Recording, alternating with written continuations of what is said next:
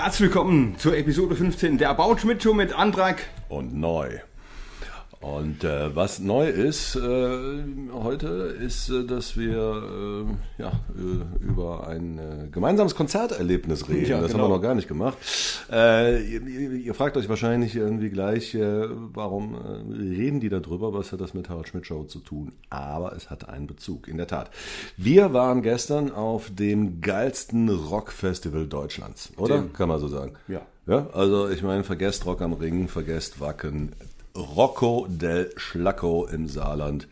Da geht die Post ab, die Tote Hosen waren schon da, äh, das waren da äh, Billy Talent, Kraftklub und so weiter und so fort.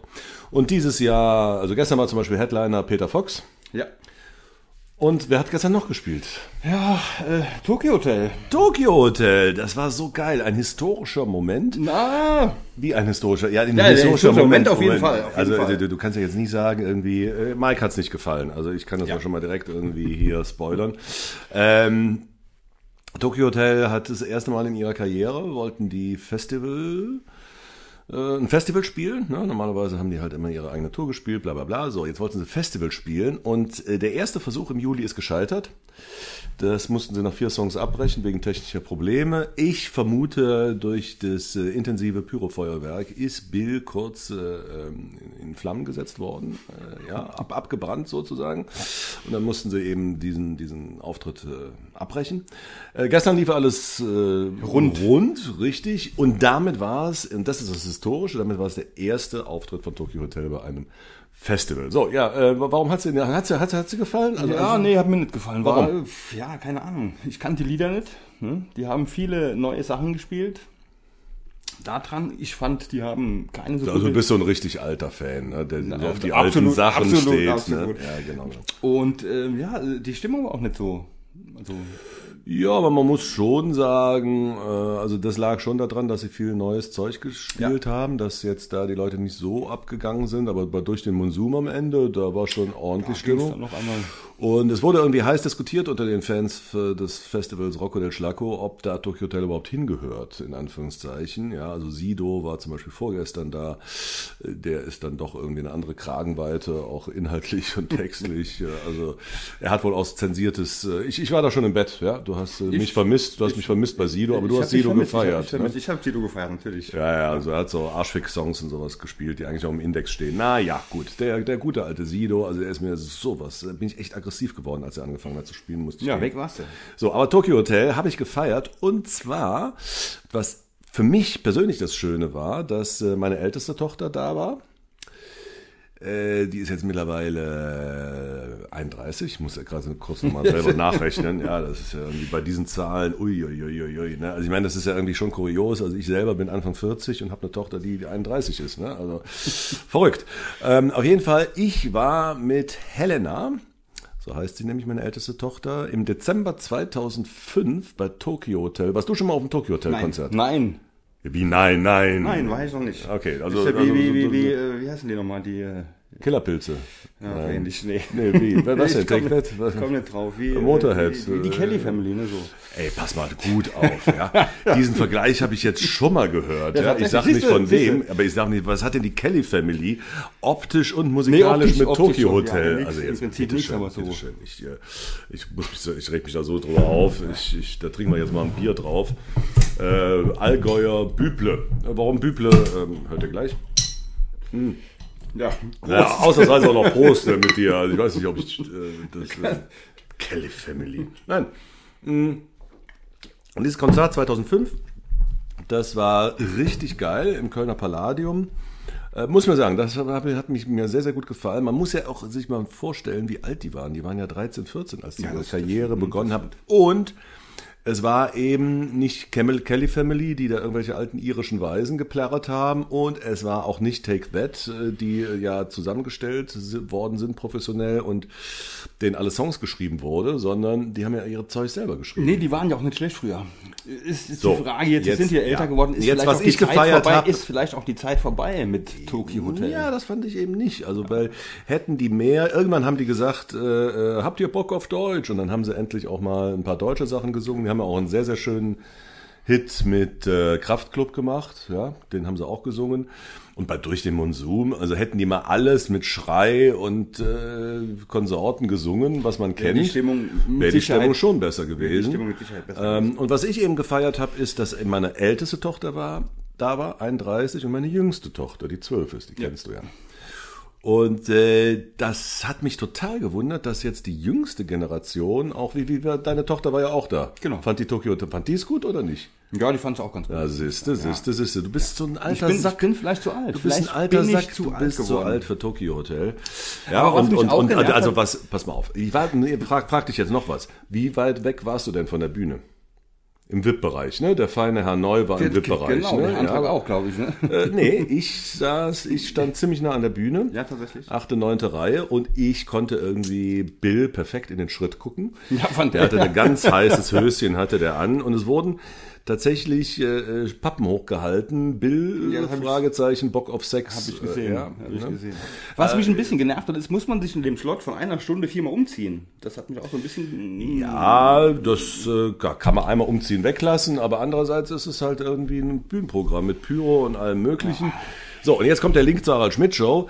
Diesen Auftritt 2005 mit unfassbar vielen kreischenden Mädels in einer 5000er Halle in Köln, den habe ich äh, mit so einer DV-Kamera, ähm, ne, so amateurmäßig wackel wackel, aufgenommen und da wurden dann Ausschnitte in der Harald Schmidt Show gezeigt. Leider habe ich da kein Ton Tondokument von. Ich glaube, das ist irgendwie rechtliche Probleme bei YouTube. Äh, ne? äh, da irgendwie dann nochmal Songs abzuspielen, die eben dann auch in Harald Schmidt Show gelaufen sind. Und ich muss sagen, also ähm, dafür hatte mich Harald ja im Prinzip auch so ein bisschen, dass äh, ich äh, ja in, auch in Galaxien vorgestoßen bin, die ihm absolut fremd sind. Ne, also das war ja, das kann man sich heute gar nicht mehr vorstellen, das war ja so ein Hype, ja, 2005 um Tokyo Hotel. Ne? Also da sind ja wirklich die Teenies äh, reihenweise umgefallen und das finde ich halt schön, dass jetzt quasi die Next Generation, also meine jüngste Tochter ist ja 19 Jahre jünger als meine älteste Tochter, dass die das jetzt auch wieder total feiern. Also die, die letzten sieben Tage waren nur noch Tokyo Hotel, Tokyo Hotel, oh, ich gehe zu Tokyo Hotel. Ne? Aber die sagt auch, habe ich gesagt, hast du dir auch zur Vorbereitung mal die englischen Songs? Nö, die sind blöd. Ne? Also die, man will schon, bitte Tokyo Hotel, also wenn ihr diesen, wahrscheinlich hört ihr diesen Podcast, ja, sehr wahrscheinlich, äh, macht doch mal wieder eine Platte auf Deutsch. Also, äh, irgendwie könnt ihr das vielleicht besser, ja? Denkt mal drüber nach. So, jetzt kommen wir aber zum eigentlichen Thema der heutigen äh, Folge, Episode. Du nennst es immer Episode, ne? Episode, genau. Ja, finde ich sehr, sehr schick. Das Epi- Episode ist gut, ja. Und zwar, äh, klar, Büble Bier. Äh, es geht heute unter anderem um die frühen äh, Serien ähm, in der Harald Schmidt Show, so 95, 96, 97. Und äh, da zunächst und die dicken Kinder von Landau. Ja. Unvergessen. Lass uns, lass uns mal reinhören. Die Lieblingsserie von Luciano der Brille Pavarotti. Zeig diesen Spot. Demnächst in Sat 1. Die dicken Kinder von Landau. Folge 6. Mama, Smayo geht nicht auf.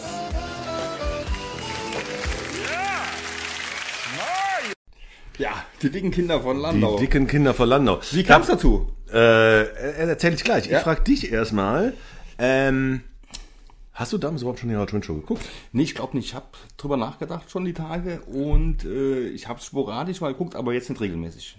Okay, warst du Also, zu jung die- oder, oder, oder, oder sagen, weil ich noch nicht dabei war. Also, warum hast du es noch damals noch nur sporadisch? Ja, weil du noch nicht dabei warst. Ach, weil ich noch nicht dabei war. Da ja, ging es jetzt los, da Mensch, da war ich quasi Harald Schmidt Genau.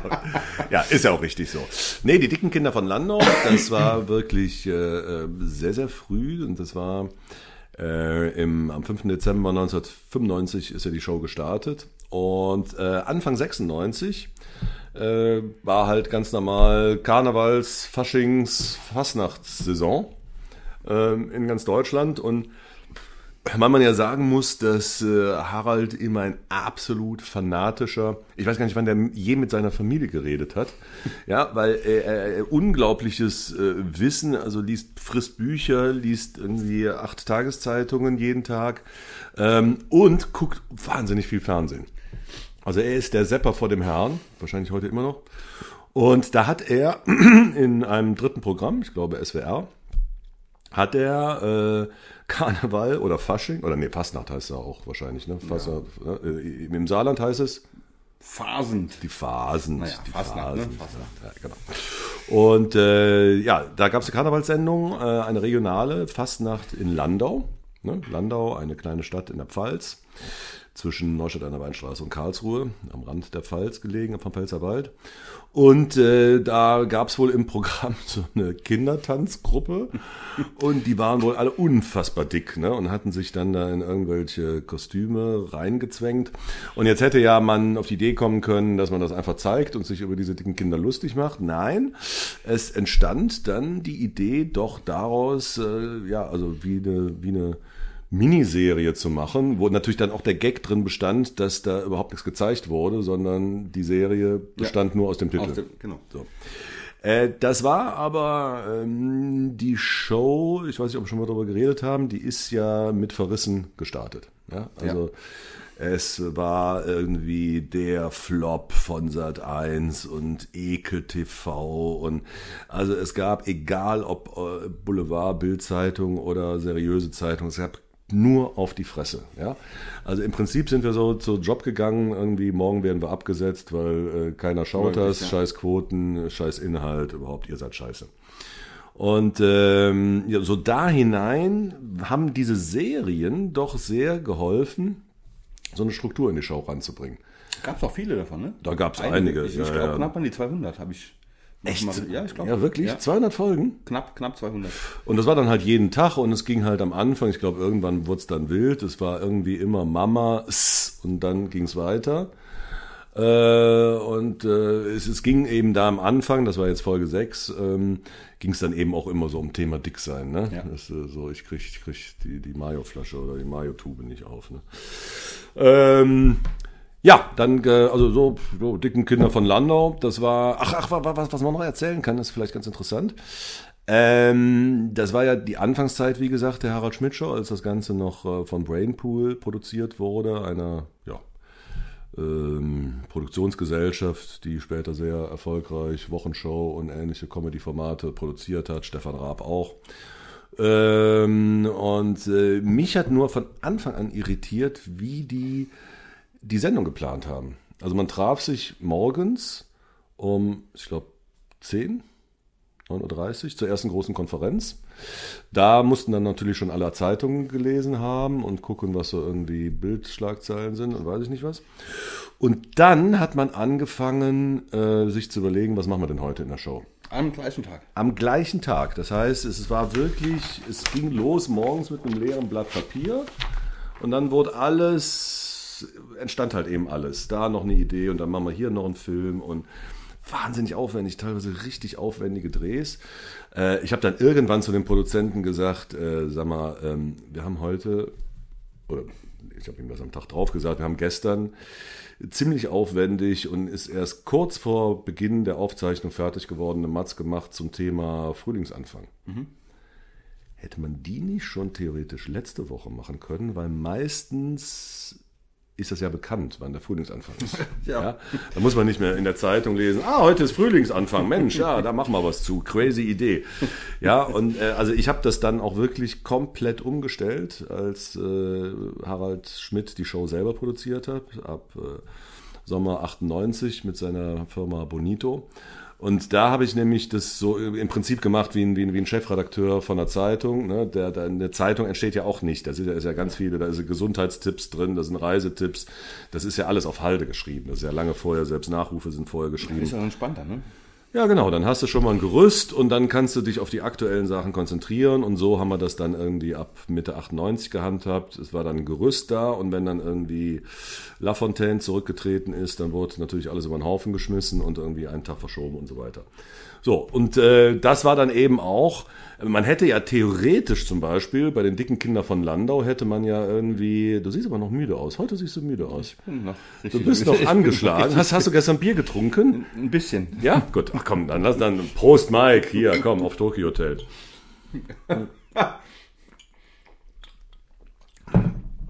Ähm, so, da hätte man ja auch sagen können, also wir machen jetzt äh, mal am Montag äh, Folge 7, 8, 9, 10, 11, 12, 13. Die wurden auch immer am gleichen Tag gemacht. die wurden immer am gleichen Tag gemacht. Quatsch, das ist ein Käse. Ja, dann musste dann eben das Studio frei und jetzt, äh, Harald hat es ja selber eingesprochen, das war, finde find ich auch irgendwie im Nachhinein nicht so schön.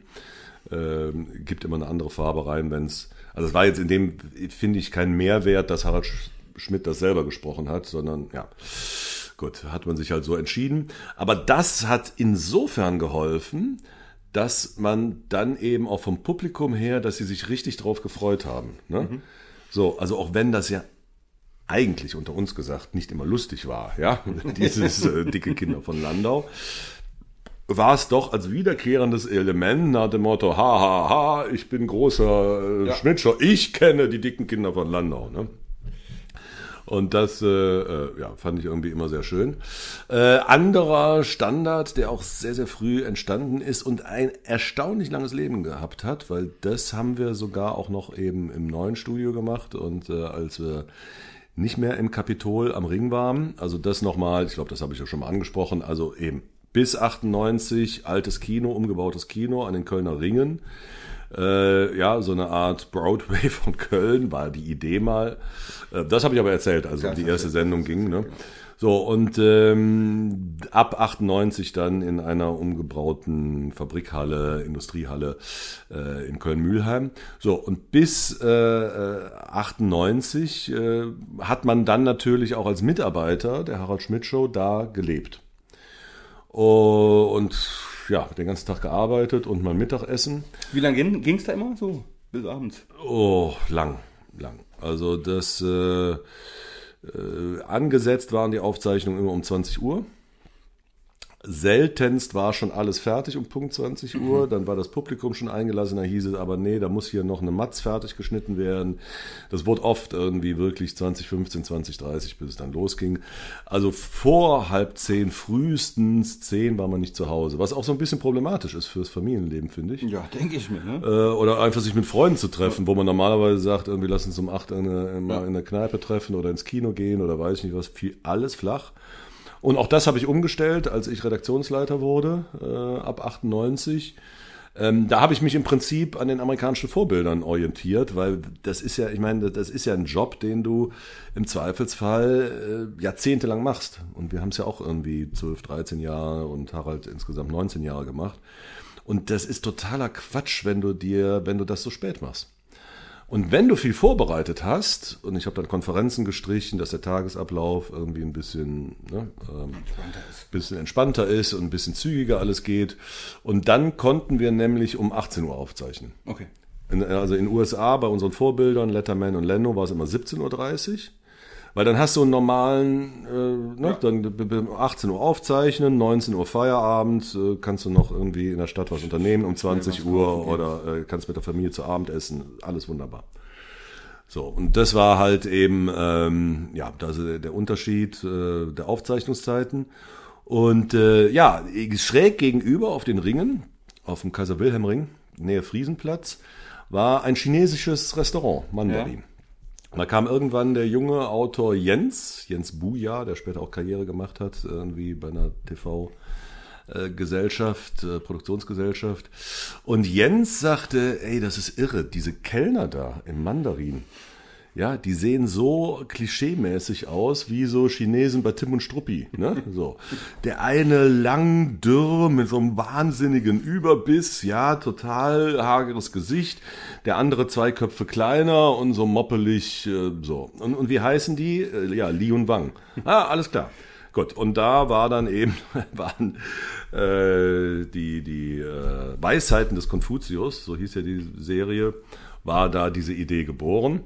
Und die habt ihr dann quasi aus dem Restaurant. Wir haben die aus dem Restaurant, das Wer, ist, wer ist dann auf die Idee gekommen, die überhaupt. Äh, ja, der, der, der? Jens, der Jens, Okay. der Jens. Der Jens hat gesagt, also wenn, wenn, wenn das läuft, dann machen wir hier die Weisheiten des Konfuzius und dann müssen die, wir, wir, wir hören mal rein, wir hören mal in so ein Beispiel rein.